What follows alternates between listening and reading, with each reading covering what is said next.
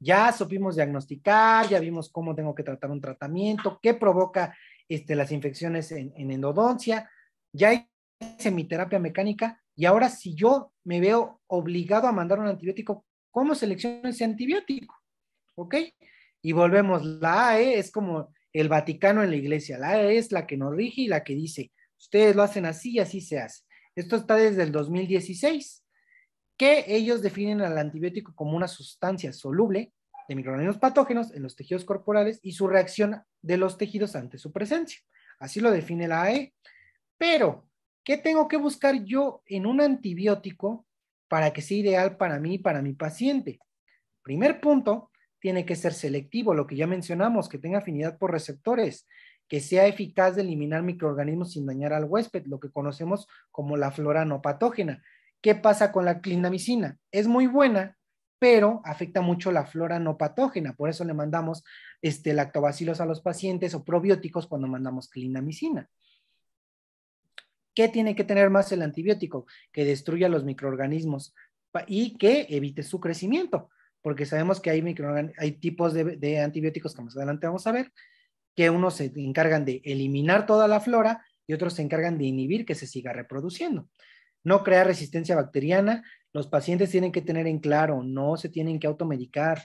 Yo incluso, no, que, no voy a decir nombres, ya me tocó con una doctora que en, en pulpitis irreversible les mandaba antibióticos a sus pacientes y yo le explicaba con artículos, con situaciones clínicas, mostrándole casos, todo. Y, y, una vez así me contestó de grosera, Pau pero se le quitó, ¿no? Y yo así, sí, pero se le quitó por el, por el antiinflamatorio y el analgésico que yo le mandé, no por el antibiótico. Entonces, hay que ser muy claros por eso, porque no nada más son los pacientes. Hay muchos odontólogos que siguen, eh, hago tal tratamiento antibiótico y de ley, y siete días, y para colmo, el corazón del doctor Carmona, así cada, cada que veo una, una receta de siete días, así como de mi corazón, como de todos mis cursos de farmacología, como que, ouch, así, ¿no? Para que uno estudia si los pacientes siguen yendo a lugares donde les siguen mandando los antibióticos así, pero no nada más es porque el doctor Carmona diga, la ciencia ya lo comprobó y más adelante lo vamos a ver, porque ya los tratamientos ya no tienen que ser largos. La OMS nos este, incita tanto a que no demos antibióticos cuando no es necesario por toda esa este, resistencia este, bacteriana que se está haciendo mundialmente a los antibióticos. Los pacientes cada vez son más resistentes a los microorganismos, te digo, por eso es que en la endodoncia están tratando de mejorar en los procedimientos clínicos y de desinfección para poder tener mayor chance de controlar la infección sin necesidad de antibióticos. Entonces, ya ahorita vamos a ver cuáles son los puntos en donde yo tengo que mandar un antibiótico y creo que es la parte más importante de todas porque es la parte que más le va a dejar a tu audiencia cuándo sí, cuándo no. Y ojalá si alguien me está viendo que tenga una actitud clínica de estar mandando antibióticos siete días, de verdad, por favor, pruébelo no lo hagan, no, no nos quedemos en el circulito de porque a mí me ha funcionado 40 años, yo lo hago así y así está bien. Nosotros nos tenemos que cambiar. Vamos a darle chance a la tecnología y a, la, información de, a ver, vamos a comprobarlo. Yo todo lo tengo que comprobar en mí. Yo me lo comprobé la última vez hace tres años, dos años y medio que me enfermé de la garganta. Mm. iba con mi médico de confianza y me mandaba medicamentos por siete días. Y luego yo lo que pasaba con mi mamá es que me decía, es que tú nunca te acabas el tratamiento. Entonces yo dije, a ver, si en endodoncia me están explicando con artículos basados en evidencia científica que no es necesario siete días, yo lo voy a comprobar con esto. Entonces ahí va el doctor Carmona, compra su medicamento, me inyectaron, esa vez porque se iba muy mal, y me mandaron antibiótico tomado. Entonces yo dije, me voy a poner a prueba hasta que me baje la fiebre y que los síntomas me desaparezcan. Yo me tomé tres días de antibiótico y al cuarto ya estaba bien. Nada más continúe con hidratación, suero, eh, taparme, con, cosas calientes, ya sabes, todo el protocolo ese calito de pollo, bla, bla, bla, bla. Entonces, sí funciona. Si uno lo compra. ¿No resistencia ni nada? No. cumplir el cuadro? No, y ahorita lo vas a ver. Eso, ya, eso de la resistencia, se hace más resistencia mandándolo tú siete días cuando ya no hay bacterias, porque el cuerpo dice, y ahora sí como el meme, yo, yo se lo explico, el meme, llega el antibiótico al cuerpo y dice, ah, caray, ¿a qué vine, no? Si ya no hay bacterias. Lo mismo pasa y sí pasa en el cuerpo. ¿Para qué estás mandando un antibiótico en donde ya no hay bacterias? Si ya te sientes bien, ¿para qué lo estás mandando? ¿Estás de acuerdo? Ahorita lo vamos a ver. Muy buena pregunta que tienes, porque es la pregunta. No estoy interrumpiendo el cuadro y ahorita lo vamos a ver. el medicamento tiene que alcanzar rápidas concentraciones y mantenerlas un largo periodo y tener los efectos adversos menos posibles, ¿ok? ¿Cómo clasificamos los antibióticos? Sabemos que hay tres tipos de antibióticos. El primero es el bactericida, ese que llega y arrasa con toda la flora, que es la patógena y no patógena, como la clindamicina, los medicamentos que hacen interferencia del ADN del microorganismo para alterarlo, y los bacteriostáticos, que inhiben el crecimiento de las bacterias, pero no las eliminan, ¿ok? Esos son los tres tipos de antibióticos con los que conocemos normalmente. ¿Cuándo tengo que mandar un antibiótico? Estas son las indicaciones generales. Más adelante voy a poner las indicaciones endodónticas que se ven relacionadas meramente con endodoncia, cuándo no tengo que mandar un antibiótico y cuándo sí. Normalmente cuando tenemos procesos de celulitis, como tú lo mencionaste, Pau, eh, hay veces que puede evolucionar algo en menos de 24 horas, en una angina de Ludwig, en una mediastinitis, trombosis de seno, fascitis, etc. Cuando hay fiebre y trismus en una celulitis ya hay que mandar un antibiótico. Hay que tener cuidado en pacientes inmunocomprometidos, pacientes con linfadenopatías, que tengan malestar general, porque todo eso nos lleva a una deshidratación. Si el paciente se deshidrata, se deshidrata, perdón, puede llegar hasta la pérdida de la conciencia y se puede evolucionar en algo más grave. Entonces tenemos que tener estas indicaciones bien claras para que sepamos cuándo mandar un antibiótico y cuándo no. ¿Ok? Ahora llega esta línea de la pregunta a la respuesta. ¿Cuánto tiempo debemos de mandar un antibiótico? Lo que me decías tú, Pau. ¿Lo tengo que mandar tres días? ¿Lo tengo que mandar siete días? ¿Lo tengo que mandar 14 días? Esa es una pregunta. ¿Y en qué situaciones clínicas tengo que mandar un antibiótico? Esas son las dos preguntas que principalmente se va a llevar tu audiencia hoy y que se las voy a llevar resueltas. Primero, ¿cuánto tiempo? Y mira, Pau, puedes ver abajo, Spellberg 2016. O sea, no es algo que sea muy viejito. Esto ya es actual y ya se está haciendo. Este artículo lo que hace, y lo puedes ver en la tabla, es el control de infecciones en curso corto, y esto lo están haciendo en enfermedades de hospitales. Ve las enfermedades que hay en las que hay este, anotadas en la tabla. Celulitis, osteomielitis, sinusitis, bronquitis crónica, infección intraabdominal, pielonefritis, neumonía nosocomial, la que hay en los hospitales, neumonía. Y mira, aquí lo dice, que muestra la misma eficacia de 3 a 5 días, menos de 8 días, 5 a 7 días, 4 días, 5 días, 5 días para la sinusitis, de 5 a 6 días. Y lo están haciendo en hospitales, Pau, en enfermedades que ya son más graves, pacientes que ya llegan graves. Y les está funcionando. Es un tratamiento largo, 7 a 10 días, 10 a 15 días, ya mayor a, 14 días. Entonces, esto funciona, Pau. Este artículo es muy bueno. Este, si quieres, este, lo que, lo que, podemos hacer es este, que te escriban este, en los comentarios de tu, de tu, de tu, de tu canal, del video, y yo te mando estos artículos y los pueden ver con todo gusto, porque no lo dice el doctor Carmona, lo dice la ciencia, y la ciencia ya lo comprobó. Imagínate, estamos viendo si esto le hace un antibiótico, una enfermedad de un hospital, ¿qué le va a hacer a una enfermedad de, un absceso apical agudo? Si en tres días se puede curar la neumonía, ¿por qué un absceso apical agudo no se puede curar en tres días? ¿Estamos de acuerdo? Y ahora sí ya te cambió, ya te cambió la idea. O sea, o sea, sí pasa. Y yo también cuando lo vi dije, no, pues ya lo voy a dejar de hacer. Antibiotic mantra, eh, antibiotic, eh, antibiotic mantra. exacto, o sea, se rompen los paradigmas que hay. Mira, la efectividad de descontinuar tratamientos de antibióticos después de tres días contra tratamientos de ocho días en neumonía de, de moderada a severa. Y ve, conclusiones. Descontinuar la moxicilina después de tres días no es inferior que descontinuarla después de ocho días. Entonces, ¿Por qué lo seguimos haciendo en la odontología? Y lo seguimos haciendo porque no nos actualizamos, porque no lo hacemos, porque no sabemos, porque no preguntamos. Y volvemos a lo mismo. Yo he trabajado con doctores que yo lo he platicado con mi pareja, yo lo he platicado con... Son doctores que con que les ha funcionado, y, ese doctor, no va a decir nombres, fan del diclofenaco, y para todo, aunque necesite endodoncia, diclofenaco. Y yo le digo, pues déjalo, déjalo. O sea, van a estar en endodoncia y el diclofenaco no le va a hacer nada le va a ayudar unos dos días, pero le va a doler. Y, luego, para colmo, ni siquiera mandan el analgésico y el antiinflamatorio, que es el adecuado, porque pues el diclofenaco es más pena para mejor para un dolor de cabeza, pero ya hay estudios que muestran que hay ciertos analgésicos que son más afines al tejido pulpar, que es lo que nos está provocando el dolor dentro del diente, porque seguimos mandando ketorolaco, diclofenaco, y hay otros medicamentos que nos están ayudando. Entonces te digo, ve, este artículo es más viejito, Pau, es del 2006. Estamos hablando casi hace 15 años. Y ve, seguimos mandando antibióticos siete días. Esta es una de las mejores partes de, toda mi plática. ¿Cuándo tengo que, no sé por qué no se ve el título arriba, pero estas son las indicaciones de por qué, en qué pacientes yo tengo que mandar el antibiótico. Y esta es la parte más crítica. Volvemos a la parte. ¿Ves por qué te hablamos de endodoncia al principio? Porque hablamos del diagnóstico. Tengo que diagnosticar que tiene un absceso apical agudo y que el paciente está inmunocomprometido. Y aquí un, un paréntesis. Si yo soy un odontólogo actual, hay que referir a los pacientes. No hay que aventarnos a yo le hago la endodoncia. Y ay, te lo juro que me ha tocado muchas veces. Es que es un anterior y está fácil. Tengo un caso ahí que, decía, que se los puse. El anterior en verdad es el, el diente más fácil.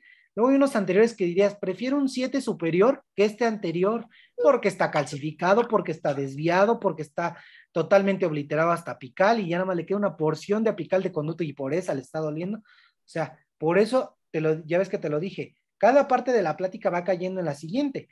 Ya supimos diagnosticar, a ver, este paciente le hago pruebas de sensibilidad, tiene necrosis pulpar, tiene aumento de volumen, no tiene tracto sinuoso, es un absceso apical agudo. ¿Usted tiene diabetes, tiene hipertensión? No. Le llamo al endodoncista, tengo este caso, el paciente no está inmunocomprometido, el paciente este, tiene un absceso apical agudo, puedes venir, el paciente va, e incluso hay muchas veces que el tratamiento en pacientes que no son inmunocomprometidos con la pura terapia pulpar se les quita. Ok, y en pacientes que son diabéticos, hipertensos y demás, que no, es, no están yendo con su médico, no están tomando medicamento, no están controlados, no se les hace endodoncia. Primero tienes que ver cuál es su padecimiento. Normalmente siempre en la clínica tengo el apoyo de las asistentes que les toman, en esos pacientes que nos dicen, este, no estoy controlado o no voy con mi médico, o ya, ya, tú, tú también lo has de vivir, Pau. Ya vas teniendo ese callo de que vas identificando cuando los pacientes ¿Y usted qué medicamento toma para, pues yo siempre les no, no me gusta usar términos clínicos con los pacientes porque luego no entienden. ¿Y usted qué, qué, medicamento toma para el azúcar? Y empiezan. ¿Alguna vez has visto una película y dicen cuando alguien mira para, para, la, para la derecha es que está mintiendo? Cuando mira ah. para la izquierda es que está pensando. siempre los cacho, siempre los cacho. Y empiezan. Este, es que es uno blanco, que me lo tomo en la mañana. El paciente que es diabético se sabe el medicamento y que se controla. Es metmorfina de 50 miligramos, glibenclamida, lo que tú quieras, el medicamento, te lo dice así, horario, mm, este, miligramaje, porque hay pacientes que son diabéticos y se lo toman en serio. Hay pacientes que son, mi mamá es hipertensa, yo lo veo, mamá sabe sus medicamentos, igual, o sea, los pacientes saben, saben cuándo, cuándo hacerlo. Pero... Y unos pacientes que no, y me tocó una paciente que tenía muy mala memoria, como de demencia, pero me sacaba sus pastillas. Le tomo esto. Y en, el app de tú puedes meter una pastilla alargadita, color, y te dice cuáles existen. El app te ayuda como para... situaciones. O en esos pacientes también te puedes acompañar de que vayan con un familiar. Normalmente esos pacientes con demencia senil siempre están controlados por un familiar que, que ven sus consultas, que los llevan al dentista, al, al, al, médico internista. Entonces siempre hay que tener comunicación. Hay veces que los pacientes, yo lo pido, Pau. El jueves tuve una paciente que me la mandaron, vuelvo a lo mismo, mal diagnóstico. Tenía el 33 y el premolar, los dos premolares. Me la manda el protesista porque le va a hacer endodoncia, que le haga endodoncia para mantener el diente. Pues yo dije, a estar cariado, yo leyendo la nota sin ver al paciente, ha de estar cariado, ha de tener alguna lesión o algo, ¿no? Porque dije una paciente de casi 70 años y endodoncia, dije, de ser eso, ¿no? Y a lo mejor la paciente quiere conservar su diente y es viable, ¿no? Llega conmigo y él, y él me lo mandan porque tiene una recesión gingival por, por, este, por, por lingual. Mm que tú sabes que esas recesiones con el pasar del tiempo y los estímulos, la dentina se va solidificando. Ya ese color caramelo que tienen esas recesiones, ya tú le pones frío, le pones endoice a los pacientes y mm. responde normal, responde mm. normal. Entonces yo le digo, a ver, a ver, madre, ¿le duele su diente? No, no me duele, nunca me ha dolido. Le hago pruebas y responde como un paciente joven de 20 años, así la pulpa luego, luego, y se le quita. Usted no necesita endodoncia, madre, y va de, y va de vuelta. Y a veces hay que hacerles entender a los colegas, y yo sí soy muy claro, Pau. Yo el que decide si, hace, si se hace endodoncia no soy yo. Y aunque diga el protecista, el que tú quieras, si yo digo que no es endodoncia, no es endodoncia, yo no se la hago. Porque yo se los digo a los pacientes y es muy, yo se los digo en un ejemplo claro. Yo se la podría hacer y cobrársela, mm. pero mi cuestión moral me lo impide. Y yo no podría estar tranquilo, porque lo que estoy haciendo es una estafa. Estoy estafándolo. Yo no podría estar tranquilo. Sí, sí, sí. Y hacer algo que necesite. Creo que no nos gustaría que nos lo aplicaran a nosotros. Es decir, yo voy al médico, me haga una cirugía que no necesito o me haga algo que me pida un tratamiento que no, no es necesario. Hay que ser como éticos. Exacto, exacto. Y hay que tratar a nuestros pacientes como nuestra familia y como a nosotros nos gustaría que yo también voy al médico, hay que tener médicos de todo tipo, internistas, urólogos, ginecólogos, este, en caso de las mujeres. Y nosotros nos gustaría, a mí me gusta que cuando voy a consulta, el médico me hable como es y que me dé lo que es, porque a mí ya no me puede hacer tonto, no soy médico, pero sí sé para algunas cosas para qué son. Entonces, es más fácil y no debería de ser nada más porque es odontólogo, porque es médico, porque es ginecóloga. O sea, eso debería ser en todos los pacientes. Y lamentablemente muchos médicos o dentistas estafan a los pacientes, les hacen tratamientos que no requieren y luego están los problemas. Sí. Y luego me ha pasado, Pau. Es que yo iba con mi doctor, les hacen una, perdón por la palabra, una porquería en la boca y es que mi dentista se desapareció porque saben que hicieron mal y porque saben que lo que hicieron no es adecuado, estafan a los pacientes, les cobran unas endodoncias. Los últimos casos que del anterior que está en mi Instagram, tú, has visto, viste las endodoncias, están muy mal hechas, le cobraron muy caro y se desaparecen. Y tampoco es justo estar estafando a los pacientes, porque nosotros vivimos y comemos de los pacientes. Y mi papá siempre me ha dicho, ve a un cliente, el, el, el, contador, ve a un cliente no como un cliente de una vez en la vida, velo como un cliente que puedes tener toda la vida. Él me lo dice, no veas un paciente como un paciente que le puedes sacar 10 mil pesos una vez, porque no hay que ver a los pacientes con forma de dinero. Ve un paciente que puedes tener 10 años contigo, 15, que le puedes recomendar a su esposo, que le puedes recomendar a sus hijos, que puedes seguir un círculo y que hable bien tu trabajo de ti. claro, somos humanos, nos pueden pasar errores, pero yo, por ejemplo, tú has visto, tengo casos de instrumentos fracturados que yo separé tengo el caso del canino que tengo de instrumentos separados en mi, en Instagram. La paciente fue la, hace dos semanas, voy a subir el control y no le pasó nada y se lo dije, ve señora, si usted se rehabilita y con los protocolos hechos en el tratamiento, no va a pasar nada y no pasó nada, no tiene lesión, no tiene dolor y ahí tiene su instrumento separado con la gutapercha englobándolo y yo se lo dije, si usted viene a sus controles, le puedo decir que ese diente le va a durar más de 30 años y no le va a pasar nada. y, y está pasando y eso es lo que los pacientes ven. Si tú hablas con seguridad y tú hablas bien y pasa lo que tú dices. Y no ocultarles cosas que pasen también.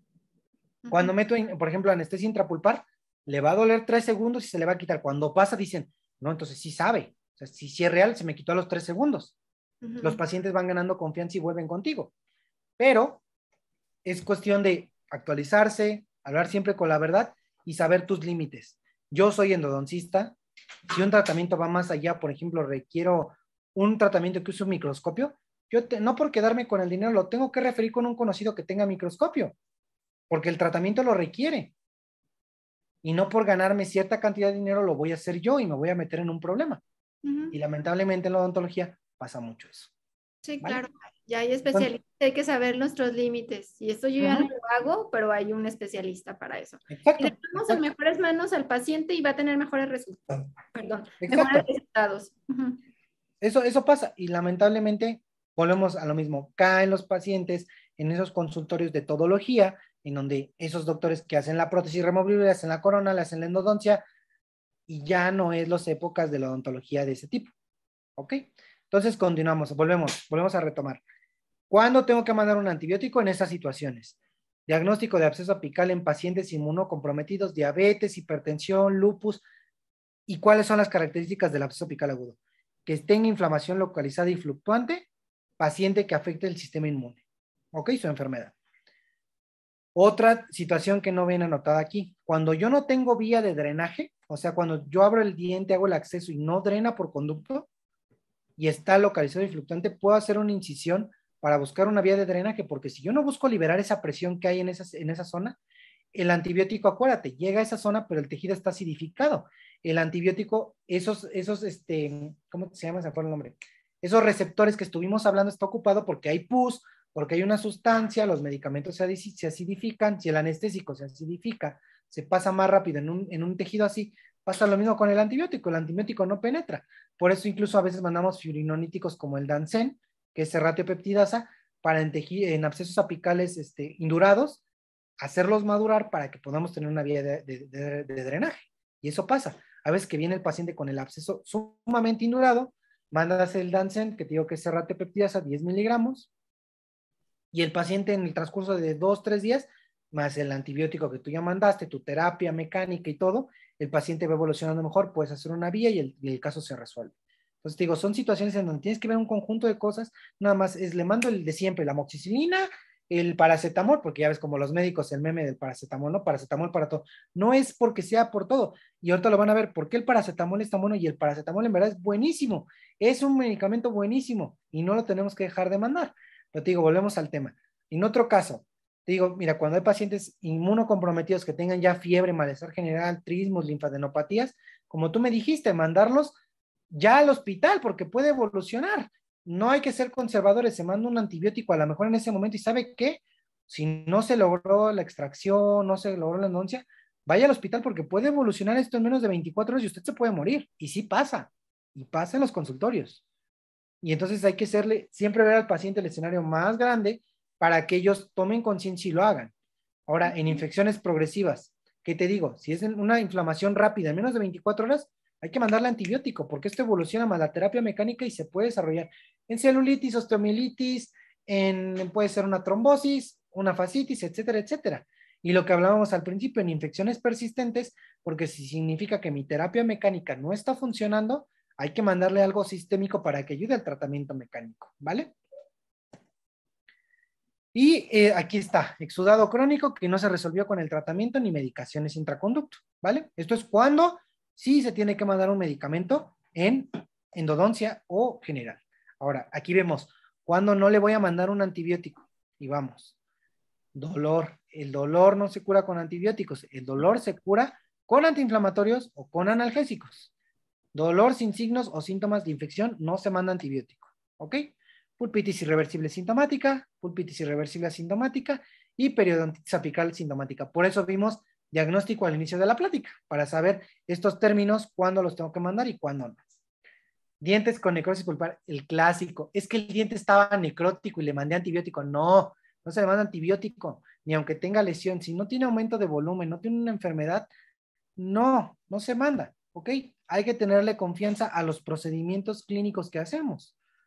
En lo que tú me mencionabas, cuando tiene fístula o tracto tampoco se manda. ¿Por qué? Porque el antibiótico puede cerrar esa vía de drenaje y aparte puede hacer que se agudice el paciente, porque como por ahí está drenando, como ya no tiene una vía de drenaje, se empieza a acumular la pus y el paciente se inflama. Lo mejor es dejar que siga drenando.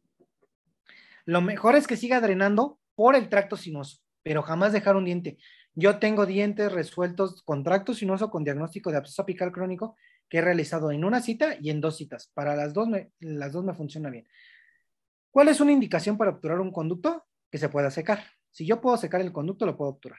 Tengo casos, te digo, con una, cita que lo avala la literatura, y hay casos en donde el exudado sigue o empieza a drenar por exudado, no se puede secar, dejas tu hidróxido de calcio, tu medicamento intraconducto con el vehículo que tú quieras, que puede ser desde solución salina, el anestésico que ya no es recomendable, algunos lo han mencionado que incluso con hipoclorito o con propilenglicol también es una buena opción, pero jamás dejar un diente abierto. Siempre hay que esperar que drene y que drene todo lo que tenga que drenar. Es, a mí, gracias a Dios, no me ha pasado una ocasión que no me deje drenar un diente. Y ahorita vas a ver un caso adelante que va a decir, ¿y cómo? ¿A poco, ¿A poco sí dejó de drenar? Y sí, sí dejan de drenar. Hay una situación en cuando tú haces la palpación que ya no consigues que drene más y ya por intraconducto se puede controlar, cierras el diente. ¿Ok? Ajá, pero nunca dejarlo abierto que drene por el diente. Porque volvemos a lo mismo. ¿Qué hablamos al principio de la saliva? de biofilm y todo eso. La saliva está sucia. Tú vuelves a meter un biofilm, se están metiendo más bacterias, y si ya hay unas bacterias establecidas, el, lo clásico que te dije, el grupito ya está establecido, llegan los nuevos amigos y se hace un biofilm todavía más resistente, donde ni el antibiótico ni la endodoncia le va a servir. Y no es viable nosotros este, crear una fístula, crear con algún bisturí para que, para que drene. Como tal, no crear una fístula no, no crear un tracto sinuoso.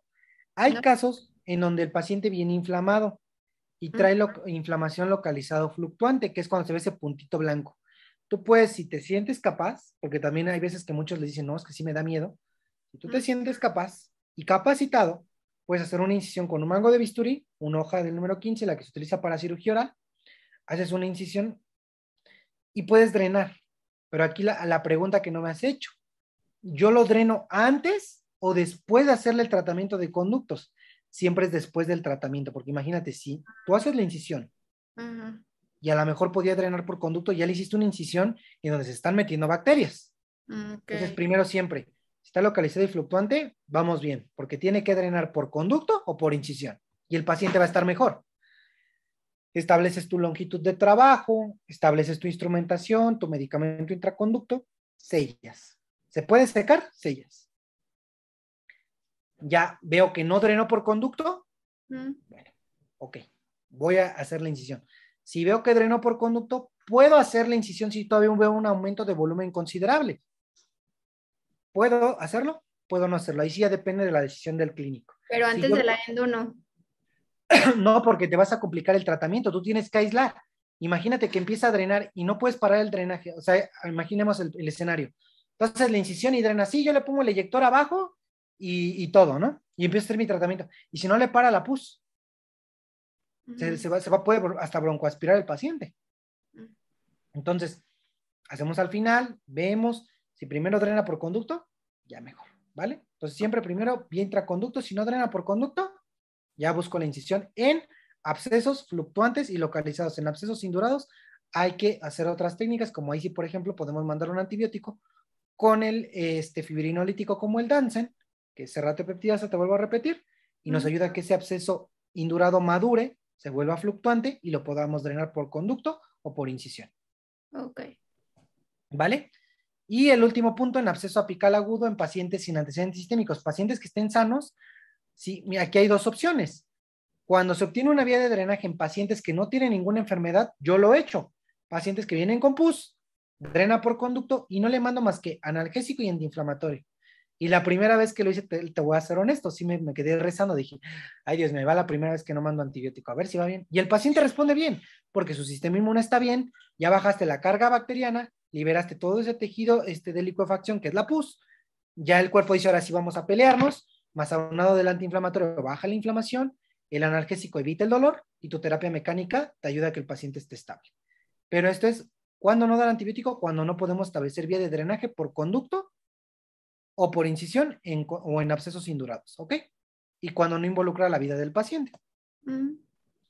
Ahora, en mi práctica clínica, esos son los antibióticos que yo más utilizo.